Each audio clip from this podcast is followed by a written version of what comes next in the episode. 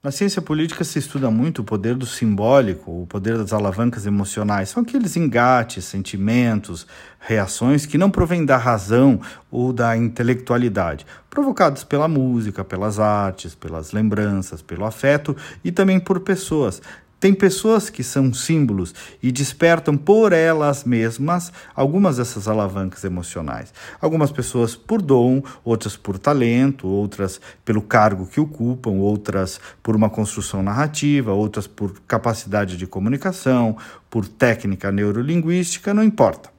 Tem pessoas que despertam símbolos e emoções. A política é completamente vulnerável a isso, a decisão política do eleitor. Porque isso é da própria característica do ser humano. E veja, não chega a ser um problema que seja assim, porque nós somos assim. Somos racionais, mas também somos explosão de emoções e intuições.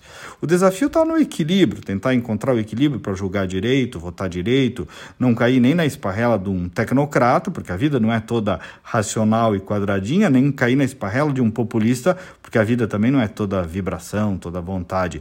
Precisa saber fazer acontecer, ter competência. Mas, pois bem, tem dois candidatos a presidente da República até aqui que conseguem esta primeira parte de que eu falei, de despertar o simbólico, o emocional das pessoas, para além das explicações racionais. E não por acaso são os dois que estão na frente, Lula e Bolsonaro.